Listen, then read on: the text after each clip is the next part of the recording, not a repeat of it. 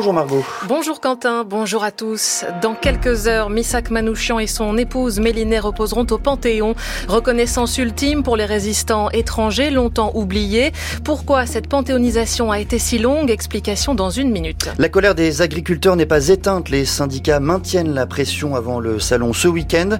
Nous nous pencherons ce matin sur les moyens alloués à l'installation de nouveaux agriculteurs. Le point également sur la situation humanitaire dans la bande de Gaza, dans le nord. Le programme alimentaire mondial des Nations Unies suspend à nouveau les convois de nourriture. De quoi est mort Pablo Neruda La justice chilienne a ordonné hier la réouverture de l'enquête sur le décès du poète. Il aurait pu être empoisonné sous la dictature de Pinochet en 1973. Jusque-là, aucune figure de la résistance communiste et a fortiori aucun résistant étranger n'avait eu droit à cet honneur. Misak Manouchian, orphelin du génocide arménien de 1915, lui sera panthéonisé ce soir, 80 ans après avoir été fusillé par les Allemands. Il y reposera avec son épouse, Mélinée. Elle aussi avait lutté contre l'occupation et on pourrait appeler ça Opération Panthéon, tant c'est une entreprise au long cours qui s'achève, Chloé Le Prince.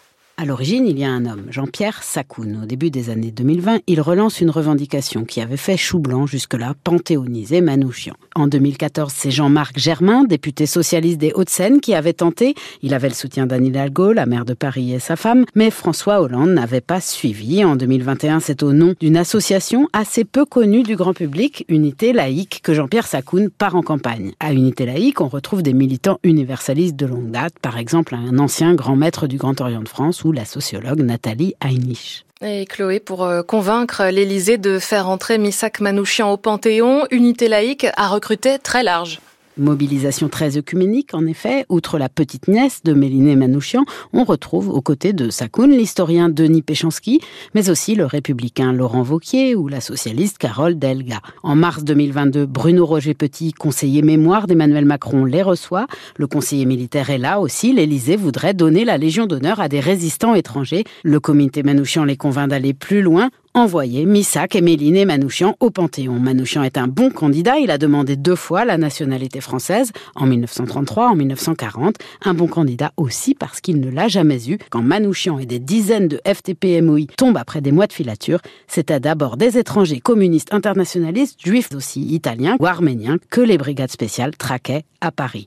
L'Élysée qui parle d'un geste universel et le comité Manouchian d'une victoire universaliste. Ce mot est aussi une réponse aux critiques. L'historienne Annette Viviorca, par exemple, regrette que les combattants juifs passent à l'as alors qu'elle les compte majoritaires parmi ces étrangers résistants. Elle regrette aussi qu'on préfère le storytelling à l'histoire. Mais avec Manouchian, les artisans de sa panthéonisation défendent un symbole plus large, compatible avec la mémoire collective, la figure d'un poète qui a laissé son empreinte dans l'imaginaire collectif. Chloé Le Prince, et en réponse aux critiques, ce soir, une plaque sera également inaugurée dans la crypte du Panthéon, non loin de Missak et Méliné Manouchian. Elle rend hommage aux 22 autres résistants étrangers tombés avec euh, Missak Manouchian en novembre 1943 et à Joseph, Joseph Epstein, chef des francs-tireurs partisans de la région parisienne. Le fils de Joseph Epstein qui regrette la présence à la cérémonie ce soir de Marine Le Pen et Jordan Bardella. Les parlementaires du RN sont invités, c'est l'usage républicain. De son côté, le président Emmanuel Macron avait estimé qu'il serait inspiré, je cite, de ne pas y assister. Stéphane Robert y reviendra dans son billet politique à 8h15.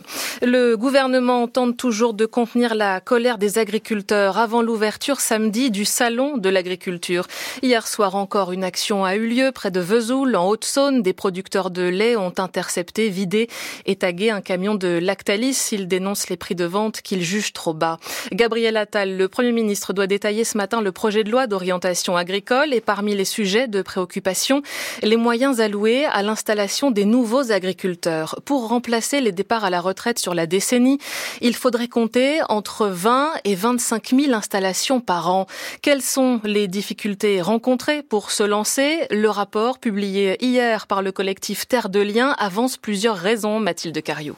Le premier frein, c'est le prix de la terre. En moyenne 6 000 euros par hectare en France, ce qui est raisonnable comparé aux autres pays européens, mais reste limitant puisqu'avec une surface moyenne de 35 hectares par installation, ça fait un investissement foncier de 200 000 euros.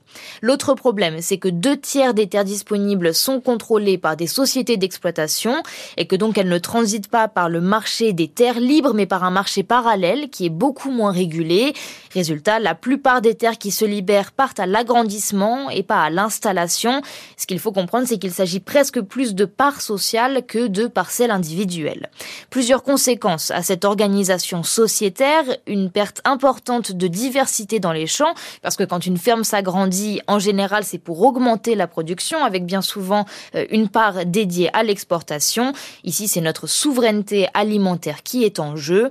Et puis des conséquences également sur la diversité des paysages et sur l'environnement qui va lui aussi souffrir de cette homogénéisation, puisque comme le rappelle ce rapport de Terre de Liens, une agriculture diversifiée, c'est une agriculture résiliente face aux aléas climatiques. L'environnement, sujet majeur qui ne doit pas être exclu des débats actuels. C'est en tout cas ce que souhaitent les écologistes. Leur patronne, Marine Tondelier, enchaîne les visites d'exploitation et les rencontres, comme hier à Vierzon.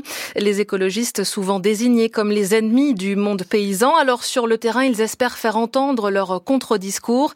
Exercice périlleux selon le politologue Bruno Villalba, professeur à l'école AgroParisTech.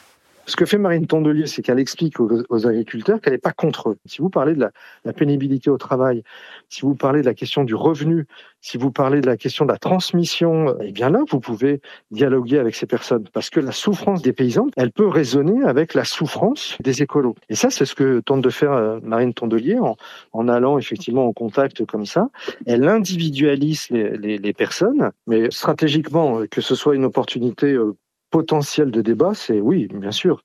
Après, euh, compte tenu des rapports de force et des voix qui s'expriment dans ce, cadre-là, bah, le rapport de force, il est, défavorable aux écologistes. Parce que pour l'instant, on voit bien que les questions qui priment dans euh, la question agricole, ne sont pas des questions environnementales. Au contraire, hein, c'est considéré comme une dimension un peu restrictive euh, des capacités de, de production d'un certain modèle agricole. La voix des écologistes, elle est inaudible par rapport à la voix de la FNSEA. En France, on a inventé ce qu'on a appelé la cogestion agricole, et donc, c'est un modèle de négociation entre d'un côté euh, l'État et puis de l'autre, ben, le syndicat majoritaire, qui pour le coup, lui, est effectivement un syndicat euh, productiviste, euh, extensif, et puis très lié à l'agrobusiness. Dans ce dialogue-là entre l'État et ce syndicat majoritaire, la voix des écologistes, elle peut simplement servir de caisse de résonance d'un certain nombre de contre-propositions alternatives.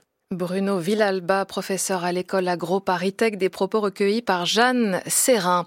Une partie du gouvernement se retrouve ce matin pour le petit déjeuner. Les femmes seulement. Rendez-vous initié par Catherine Vautrin, ministre du Travail, de la Santé et des Solidarités, première femme dans l'ordre protocolaire de l'équipe de Gabriel Attal. Si l'équipe dans son ensemble est paritaire, dans le détail, la répartition des postes n'est pas tout à fait en faveur des femmes, Rosalie Lafarge.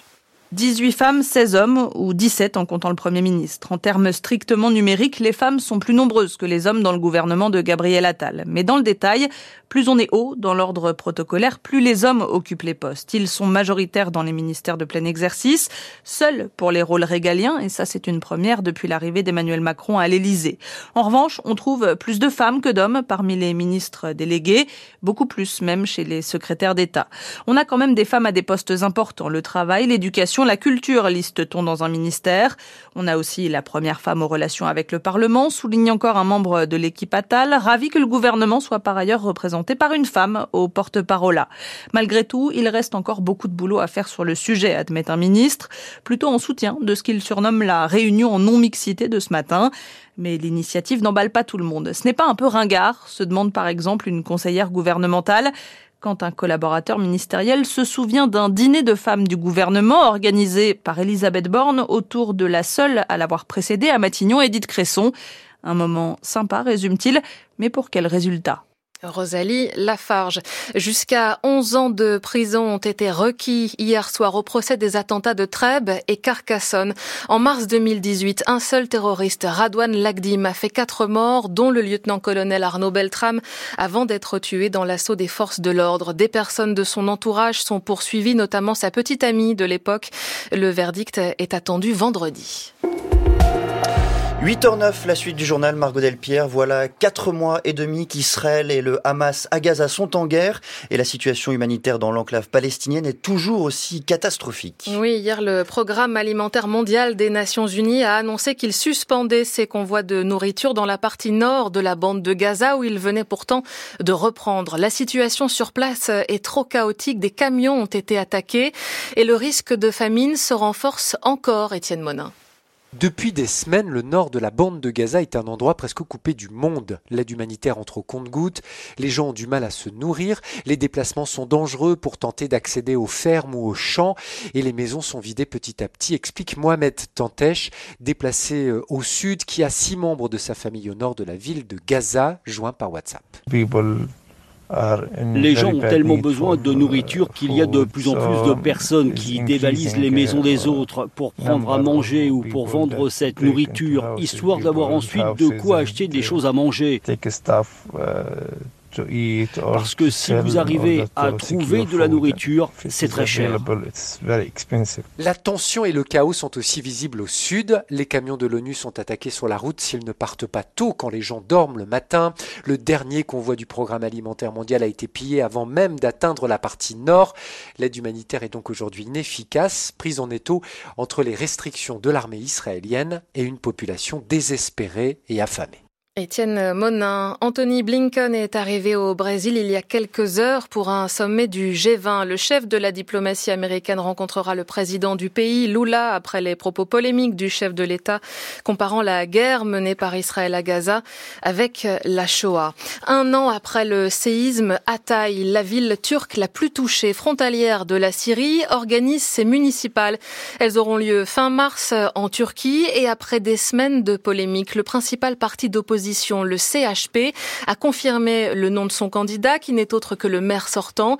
Il tentera de conserver son fauteuil malgré les fortes critiques dont il a fait l'objet après le séisme à Istanbul, à Nandlower.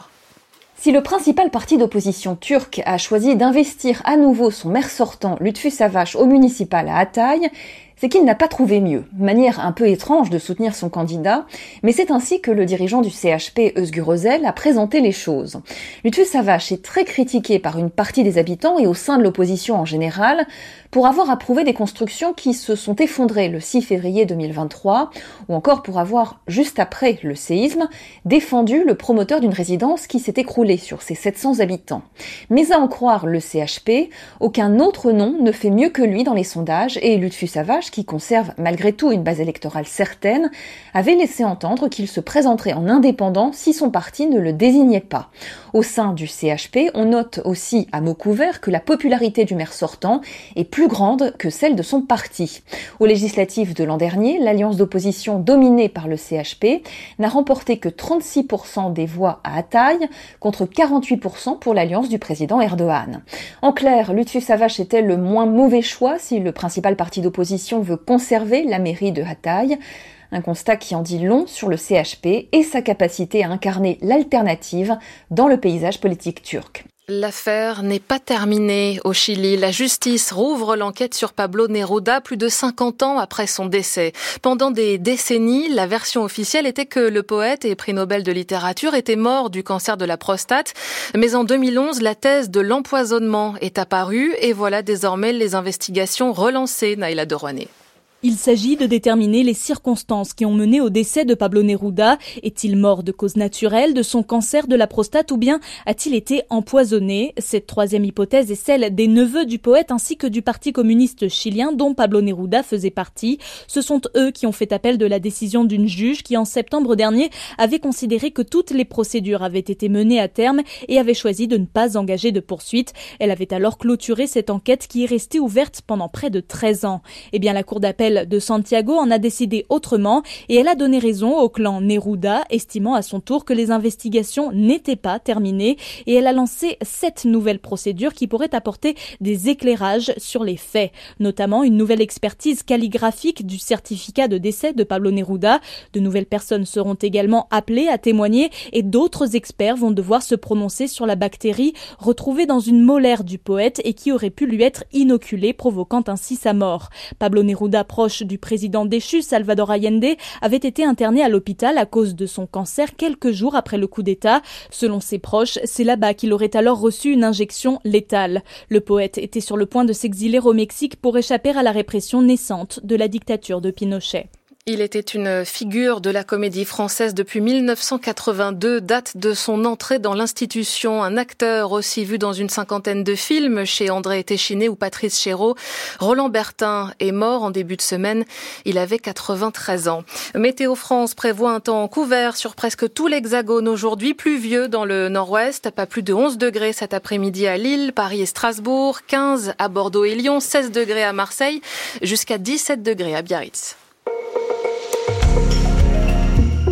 8h